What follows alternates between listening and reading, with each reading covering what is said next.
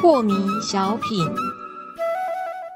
张讲师您好，有一位听众朋友，他想请教讲师。他说啊，他常常劝人吃素、听经典或学习好的学问的时候呢，人们常会跟他说啊，我的缘分还没到，或是我的缘分不在这里。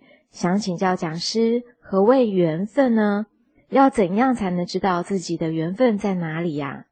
这个有接触一个真理的契机啊，就叫做缘嘛。那么能不能进入这个？真理而得到真理的好处啊，就叫做份嘛。是。那份就是说我能拥有嘛，缘呢就是我能接触嘛。嗯哼。所以你今天有一个很好的机缘，能够让你接触一个很好的理念，就是有缘嘛。但是你接触到这个理念，已经有这个缘，但是你却不愿意去做。嗯哼。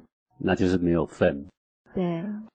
那你有了这个缘，然后呢，又愿意付出代价去实践这个这么美好的学问而得到好处，那我们就说有缘有份嘛。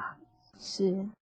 那么你现在觉得有一个很好的理念，然后你劝了人，那么千万不要为了他们能不能接受而怀有得失的心啊，就是你创造这个缘。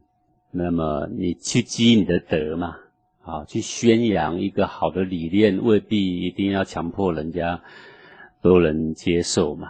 是。一个君子的气量就是尽其在我啦，我呢尽量去讲对的事情嘛。然后即使呢他们呃都不能认同我，然后心里呢一点怨悔也没有，啊，堂堂正正、光明磊落。气宇轩昂的去做你该做的事，这个就是古圣先贤教导我们的一个呃君子坦荡荡的一种心机啦啊。是，就他有没有份呢？这个这是他的福报的问题啦。